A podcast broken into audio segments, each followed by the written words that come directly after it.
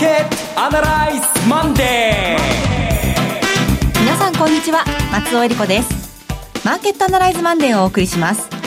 パーソナリティは金融ストラテジストの岡崎良介さん。という間に今年ももう6月ですね、えー、今日から夏バージョンで頑張りたいと思います。岡崎良介です。よろしくお願いします。そして株式アナリストの鈴木一之さんです。鈴木一之です。おはようございます。今日もいらっしゃいますこの番組はテレビ放送局の BS1212 で毎週土曜昼の1時から放送中のマーケットアナライズプラスのラジオ版です。海外マーケット東京株式市場の最新情報具体的な投資戦略など耳寄り情報満載でお届けします。さて週末は名古屋でセミナーがありました。あのー、本当に勝手な勝手な感想なんですけどすっごい嬉しかったです。あのー、すごいお客さん来たんですそうですね、あの用意した資料が足りなくなってしまうぐら。いにいらした。で名古屋の名古屋っていうかあの東海地方っていい意味でも悪い意味でもすごく保守的で、はい、でなかなか苦労したんですよ、ええ、集客にここまで。はい、で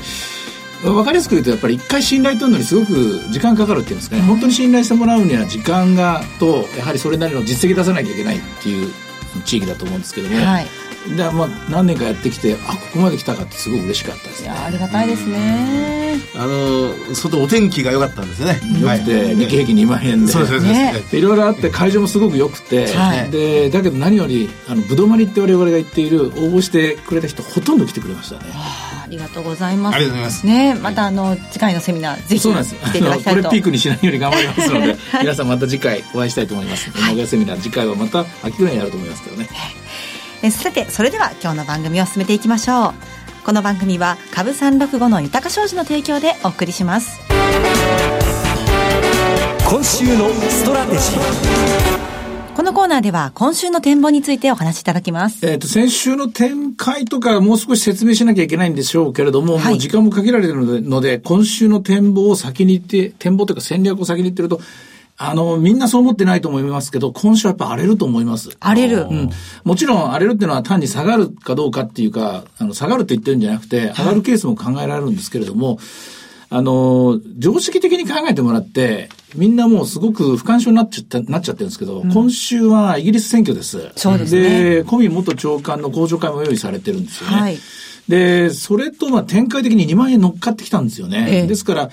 利益も確定できるし、で、それなりの、まあ、逆にまあ、もう一段の買いだと、2万3000説とかありますからね、ここから通過点に過ぎないということで行く人もあって、それなりにまあ、えー、力のあるところ、で、月替わりです。ですから動きやすい展開になってる。動きやすい展開の中で一応材料を持っているという、それも予想できない材料ですね。これがありますから、はい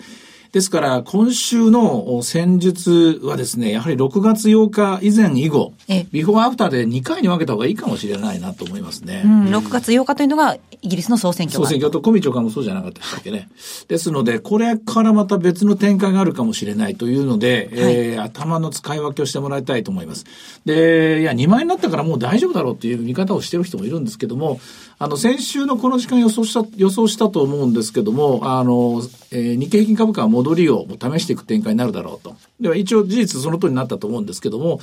1日の展開と2日の展開、6月に入ってからの展開は、ちょっと意外感といいますか、これは別の力が働いてると思います。別の力っていうのは、私なんかが見てるのは、いいわゆるまあ、いつも、いつも通りの仲間内が100人やってるマーケットの中で、え今週どう動くこの100人の相場みたいな感じで見てるんですけども、はい、その外の方から入ってくるお金、まあ、具体的に言うと GPIF だと思うんですけども、6月1日に、おそらく株式ポートフォリオの分配ですね、配分が、まあ、GPIF と地方公務員共済と国家公務員共済って全部出たのかもしれませんけれども、そうでなければ日本株の買い、ヨーロッパ株の買い、アメリカ株の買いっていう、この三拍子揃っての株へのですね、資金シフトがなきゃ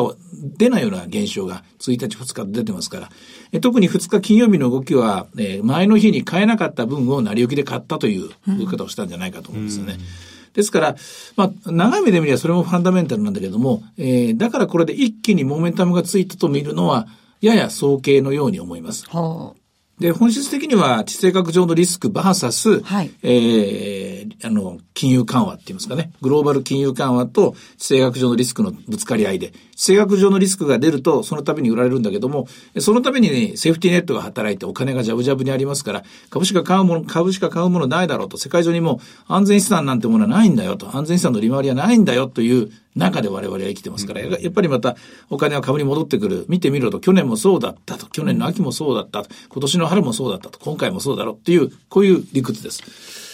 まあしかし、それもそろそろ、おそらく来週終わりますからね、6月13、14で。FOMC で、次の FOMC でフェデラルファンド1%になったところで、やっと次の金利正常化のチャプター2が始まりますからね。それ考えると、いつまでもこの、おえー生ぬるいと言いますか、あー非常にき、えーあの、温、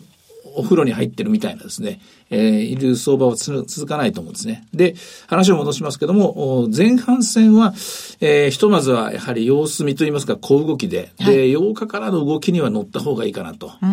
8日以降の動きについては、っていう感じです。で、今回その8日以降の動きでやっぱり注目は、あ私はとにかくイギリスポンドですね、えースターリングポンドです。これだと思います。ポンド。えーで、相場感としては私はイギリスはこれからどんどん弱くなっていくと見ていてやっぱりブレグジットの、えープラスの効果、もう1年、えー使い果たしたと。いいとこは全部先食いしたので、ここからは苦難の道がずっと続くだろうなと。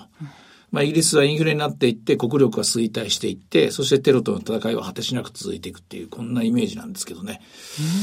まあ、えーポピュリズム通貨、えー果たしてこれアメリカもイギリスのパターンになっていくのか、ポピュリズム通貨ナンバー2になるのかどうか、ここがまあ今週の試金石なんですが、あとすいません、えーどちらかした言い方をすると、次にもう一つ心配なのは、はいえー原油ですね。原油。47ドルまで下がりましたけれども、はいえーセミナーではね、えー鴨さんは40ドルぐらいかなって言ったんですけど、やっぱり46、45ぐらいのラインっていうのも大事だと思います。これ、オペック総会があったにもかかわらず、いい材料が出たにもかかわらず戻らなかったことは、これは一つネガティブ材料ですね。ここも注意。えーこのポンドの売りと原油の売りが絡まって、えー株を、まあ、下げることになると、えー2万円っていうのも意外と脆弱になるかもしれない。で、それ、いや、そんなこと関係ないぞと。やっぱりお金は、あしえーしえー資金はどんどんどんどん株式にフローとして入ってるんだという形になっちゃうと、来週以降、これがだんだんだんだんトレンドになっていく可能性があると思うんですけども、その試金石の1週間になるかなと。うんというようなところが今週の見立てですね。ものすごくたくさん論点が出てしますが、すごく、私もだからそういう意味では今後がってて、で、手取り足取り言わないとこれ分かんないかもしれないし、で、えーとりあえず売りなんですか買いなんですかっていうと、えーどっちかっていうと、前半は、えー3日間は様子見ですね。で、木曜日から動いてもいいかもしれないと。そんな感じですね。あの、もちろん一つ一つ掘り下げてたらとても興味深いお話が広がりそうなんですが、一つ、とりあえず今、この瞬間絞ると、ポンド。ポンドですねポポンドが、あの、まあ、イギリスで今、テロが多発してるのは、まずなんでかなっていうふうにふと思ってしまうんですが、これがやっぱりポンドを弱くする動きの一つの、一つ現れということになっていくんですか？まあ、その、ブレグジットの一つの結果かもしれないですよ。出ていくということ、排他するということ。で、排他、排他しながら攻撃するみたいなことを言ってやってるわけですから、その IS グループ、あるいはイスラムの原理っていうものに対してですね、それに対して強烈な反感があると。結局、受け入れないっていうことに対しての反感なわけでしょ。あれは。だから受け入れるっていう人たちが、あー結局被害を受けてるんだけど、受け入れないっていう人も被害を受けるっていうことで、受け入れようが受け入れまいが、結局、さあの、あの、発生してるってわけですよね、これね。なるほど。EU 離脱と今のテロ多発が相当繋がってるわけなんですね。つながってその方が関係ないと。で、で、だって、あの、変な話だ。イスラム対キリスト教の世界の戦いじゃないでしょ、これ。だって、イスラムの人たちがイギリスに行ってるわけでしょ助けを求めて。で、それを排除しようっていうわけじゃないですか。で、それに対してまたイスラムの人たちが怒るという。そういう構図なわけですから、単純なですね、仕組みじゃないと思うんですよね。だからブレグジットしたからといってそれが抜けれるわけじゃなくて、おそらくブレグジットの理由はそこじゃないと思うんです、最終的に。後世の人間が決めると思うんですけどね。単に、えーイギリスがやはり、まあ、自分たちの、あの、えーどういうんですかね、利益のために、えー金払いたくないとか、そういうしょうもないことで、あの、理想を捨てたんだと思うんですよね。で、その理想を捨てて金を、金に走って代償っていうのは、おそらく長期的にボディーブロイドに効いてきて、で、それが、まあ、ブレグジットから2年経った今年のこの夏ぐらいから徐々に効いてくるだろうなと。まずはインフレが広がってますから、徐々に徐々に庶民の生活をこれ直撃していくと。その次に、えー法人の方を影響していって、企業の利益がどんどん落ちていくという、この構図のではないかと思います。でそれを見据えた上で、悪くなる前に選挙に打って出たのが、まあ、あの、テリーザ・ルイで、テリーザ・メイであって、はいで、実際これからどんどんどんどん、あの、何年も何年もしていくと、おとにかくブレグジットをしたことの、まあ、やんなきゃよかったっていう後悔ばかばかりが募っていく展開なんじゃないかと思うんですよね。で、結果的にはやはりポンド弱くなっていくんじゃないかと。私はまあ、そう見立てたんですが、まあ、もちろんそうじゃない可能性もあるんですけれども、可能性があるとしたら、あの、一切構わず、どんどんどんどん BOE、バンクオブイングランドが金利を上げていくケース。はい。えーインフレと立ち向かうんだっていう、あの、その態度を示したら、この見方、見立ては失敗なんですけども、間違いなんですけども、BOE は BOE でやっぱりものすごく怖がってると思いますから、えー積極的に利上げができない、積極的に利上げができない中、インフレが進行していく、インフレが進行して国力が衰退していくっていう、この構図です。で、この構図っていうのが、アメリカに伝播するかどうかですね。はあこれが、ここから先のアメリカのチャプター2、えー金利正常化チャプター2が始まったところでの積極的にできるかどうか。積極的にできれば、アメリカという国は結局インフレと戦うということで、ドルは強くなっていく。我々の思い描いた軌道に入っていくと思うんですけども。できないとすると静かにえーインフレが広がりつつある中、金利がいつまでもいつまでもあの経済を甘やかすみたいな、そういうことになっていくかと思うんですけど、まあそれは先の話。で、とりあえず今週はイギリスの話が中心になると思いますね。あの、先ほどお話の中でちらっとおっしゃいましたけれども、アメリカの利上げはもうあると。雇用統計なども踏まえてもあると。ええ。13万8000人で2.5%で4.3%の失業率で、一応完全雇用であることは、えー今回もですね、確認されていますから、はいえー今回の金利の正常化というのは、決してインフレが加熱しているから、えーあ加熱したインフレを冷ますためじゃないと。景気が加熱しているからでもないと。そうじゃなくて、あくまで正常化させていくための一環なんですよね。で正常化させていくことの一つの理由は、放っておくと、これ、あちこちでですね、ほころびは出てることはもう分かってるんですよ。で、こう言っちゃなんですけど、話は飛びますけどもね、あの、ビットコインでもブロックチェーンもあれ結局ほころびの一つだと思うんですよ。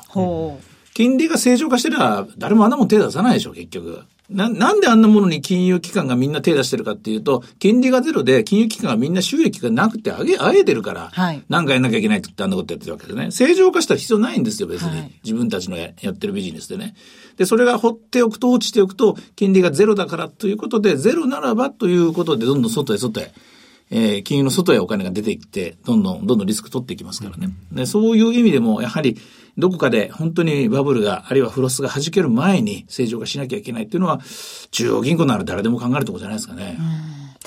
いやーいろんな情報が出た後なんですが、鈴木さん、この2万円前後のところ、まあ今日は小動きになってますけれども、今週はど名古屋の、うでしょうね。名古屋はいのリアルマーケッターのセミナーを、えっと、私と岡崎さん、鎌田さん、それから渡辺誠二さん、えー、俯瞰経済観測所。で、なんとなく、みんな、なんとなく打ち合わせしたわけでもなく、はい意見のなん合意を見たのは、2万円は乗せたけど、はいここからどんどんどんどん上値を駆け上がるような動きには、ちょっとそれはクエスチョンだろうな、というのが、みんなの、なんとなく統一あれ意外でしたね。論調でしたね。えーで鈴木さんも具体的に2万500円あった2万500円ぐらい。えーはいあ。そうですうんか。私もだから2015年の夏のしこりっていうのはそう簡単に取れるもんじゃないと。あの時の期待っていうのは、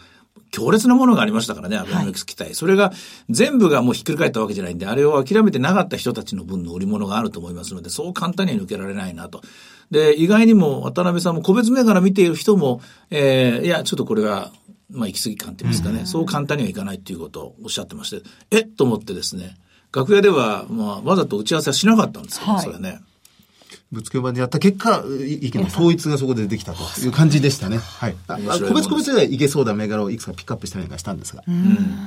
まあそういうわけで今週難しくなってきましたけども、ひとまず、えーまあ様子見を見な、様子見というのと、お様子見で月曜日入っちゃいますけれども、はい。夕方頃から動き出すと思いますけどね。これ、私の見立てでやっぱりポンドがもしも強ければ、まあまだもう少し上があんだなと見ていいと思うし、ポンドがもういきなり弱く始まってたら、これは一旦利益確定から来るなと。お単純ですけれども、ポンドを見ながら判断していくと、これでいいんじゃないかと思いますけどね。えーでは、前場の動き見てみましょうか。株365などもどうでしょうか？株三六号は今日は、そうですね、やっぱりテロがあったせいでしょう。115円で始まって、えー92円まで下がったんですが、その後223円まで買い戻されて、現在は2万トンで197円という、この辺の水準で動いています。はい。えー現物指数は日経金安く始まって、えー今プラス28円で全引けとなってます。そしてまあその、お為替ですけども、えードル円が110円の61、62で、えー注目しているクロスレート、おポンドの方は142円の28銭、33銭、まだ小動きですね。えさて、いろいろ展望していただきました。今週末土曜日には午後1時から放送のマーケットアナライズプラスもぜひご覧ください。また、Facebook でも随時分析レポートします。以上、今週のストラテジーでした。マーケットアナライズそれではここで株365の豊か商事からのセミナー情報をお伝えします。名古屋でニューヨークダウ上場記念特別セミナー in 名古屋が開催されます。7月8日土曜日12時半会場午後1時開演です。第1部は、遠蔵さんが投資法を徹底解説するセミナー、混迷相場をどう乗り切るか。そして、遠蔵さんと大橋弘子さんによる特別セッション、ニューヨークダウもついに上場、今注目のクリック株365の魅力とはが開催されます。そして第2部では、岡崎さんによるセミナー、新時代の投資戦略がございます。会場は名古屋駅が最寄りです。名古屋ダイヤビル3号館、TKP ガーデンシティプレミアム、名駅桜通り口、ホール 3E です。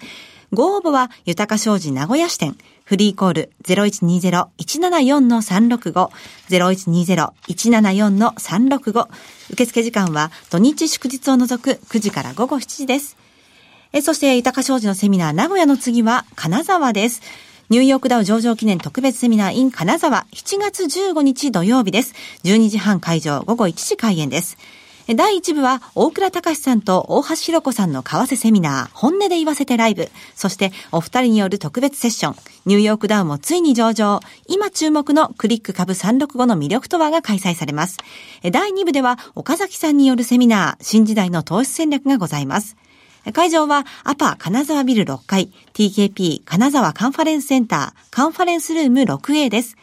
ご応募は、豊か商事金沢支店、フリーコール0120-941-924、0120-941-924。受付時間は土日祝日を除く9時から午後7時です。えーそしてその金沢については実はですね、今週土曜日、BS1212 マーケットアナライズプラスのセミナーも開催されるんですよね。はい、今週ですね。はい。えー、先日、先週ですね、盛況のうちに締め切らせていただきました、このリアルマーケットアナライズ 2017in 金沢なんですが、スペシャルゲストが決まりましたので、今日発表いたします。はいえーまずは、りそな銀行の黒瀬光一さんです。はいはい。えーそして、住友商事グローバルリサーチの高井博之さんの特別インタビューが上映されます。原油のお話聞けそうですね。はいえーそして、今回、先週の締め切りに応募が間に合わなかったという方のために、特別に、豊か商事金沢支店に特別枠があるそうですので、そんなにたくさんあるわけじゃないんですよ。ちょっとだけなんですけどねそんなにはたくさんあるわけじゃないですけどはい、でもご応募いただけます。えーでは、電話番号のメモの準備お願いいたします。6月10日、今週土曜日です。会場は金沢市文化ホール。こちらに参加されたい方は、豊か商事金沢支店にお電話ください。フリーコール0120-941-924。0120-941-924です。受付時間は土日祝日を除く9時から午後7時です。えー岡崎さん、鈴木さん、そして黒瀬さん、高井さん、鎌田さんのお話が聞けるセミナーとなっております。黒瀬さんは最新のね、IT 事情とか、えええーちょっとまたアマゾンの話聞こうかなと思うんですけどおね。詳しいですからね。でそして金沢の次は福岡での開催です。リアルマーケットアナライズ 2017in 福岡。6月17日土曜日 JR 九州ホールです。BS ジョニー12のマーケットアナライズプラスのホームページから応募フォームにご記入いただくかお電話でご応募ください。電話番号は0120-975-799 0120-975-799です。え通話料無料自動音声応答サービスにて24時間ご応募を受けたまわっております。え締め切りはなんと本日です。お急ぎください。ここでもサプライズスペシャルゲストがいらっしゃるんですよね。の予定ですねえはい予定ですよね。はいで、おまけにこれ FOMC の後でチャプター2の始まりですね、ここからね。はい。福岡、今日が締め切りです。そしてその福岡の次は横浜です。6月24日土曜日、港未来ランドマークホールです。BS1212 のマーケットアナライズプラスのホームページから応募フォームにご記入いただくか、お電話でご応募ください。0120-953-733。0120-953-733。締め切りは6月12日月曜日です。